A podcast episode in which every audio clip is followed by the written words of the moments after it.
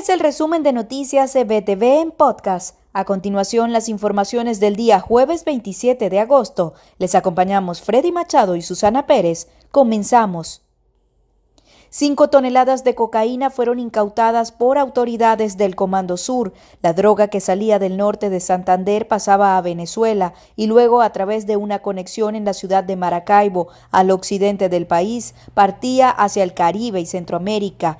Este sería el resumen de un duro golpe al narcotráfico anunciado este jueves en el sur de Florida. El gobierno de la isla caribeña Bonaire ordenó a la estatal Petróleos de Venezuela vaciar los tanques y oleoductos en su terminal BOPEC de 10 millones de barriles debido a riesgos ambientales.